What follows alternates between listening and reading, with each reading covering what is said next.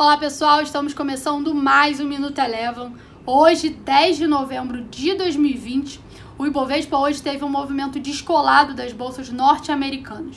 Nos Estados Unidos, a gente teve uma pausa no rally de alta de ontem e o S&P encerrou o dia de hoje com uma leve queda de 0,14%, com o setor de tecnologia sendo um dos destaques de queda no dia de hoje. Já que no Brasil, o Ibovespa teve mais uma sessão de alta e encerrou o dia com valorização de 1,5%.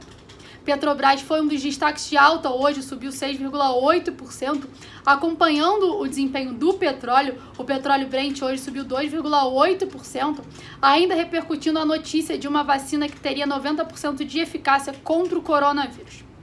Além de Petrobras, destaque positivo hoje também ficou por conta dos bancos. Itaú teve uma alta de 4,5% e o Bradesco apresentou ganhos de 6,5%. Hoje a gente pode ver uma, uma rotação dos setores, enquanto o setor de varejo digital, que vinha num forte movimento de alta, hoje teve um movimento de correção. Já do lado contrário, o setor de, banco, de bancos, que vinha bem descontado, hoje teve um movimento de forte recuperação. Além dessa troca de mãos de ativo, a gente também teve hoje a fala do Paulo Guedes afirmando que a gente teria algumas privatizações de estatais até o final de 2021, que também acabou animando o mercado local.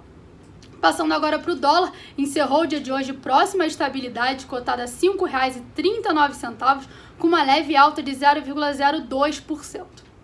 Passando agora para a divulgação de resultados do terceiro trimestre de 2020, ainda hoje a gente tem Braskem e Carrefour divulgando seus resultados e amanhã pela manhã vale ficar atento que a gente tem as vendas do varejo aqui no Brasil. O Minuto Eleven de hoje fica por aqui. Se você quiser ter acesso a mais conteúdos como esse, inscreva-se em nosso site www.elevafinancial.com e siga a Eleven também nas redes sociais. Eu sou a Jéssica Feitosa e eu te espero no próximo Minuto Eleven.